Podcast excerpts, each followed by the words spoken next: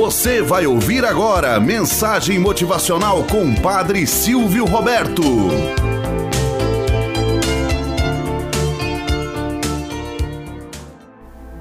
Olá, bom dia, flor do dia, cravos do amanhecer. Vamos à nossa mensagem motivacional para hoje.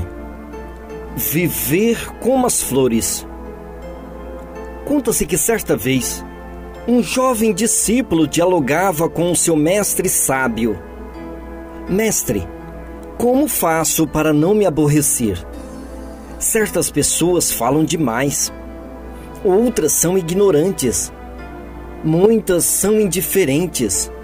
Sinto ódio das que são mentirosas, sofro com as que me caluniam. Pois viva como as flores, advertiu o bom mestre. E como é viver como as flores? perguntou o discípulo todo entusiasmado. Repare nestas flores, continuou o mestre, apontando lírios que cresciam no jardim.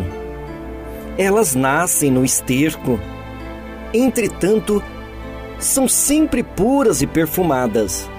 Extraem do adubo mal cheiroso tudo o que lhes é útil e saudável, mas não permitem que o azedume da terra manche o frescor de suas pétalas. É justo angustiar-se com as suas próprias culpas, mas não é sábio permitir que os vícios dos outros o importunem.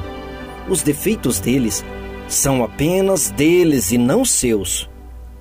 Se não são seus, não há razão para tanto aborrecimento. Exercite, pois, a virtude de rejeitar todo o mal que vem de fora. Isso é viver como as flores.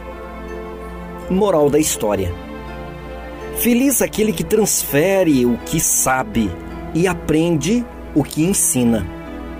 Muitas vezes, estigmatizamos as pessoas por ele comportar de uma forma ou de outra. Não fui com a cara de Fulano. Essa voz me irrita. Não consigo olhar naquele rosto. Não consigo ver aquele comportamento.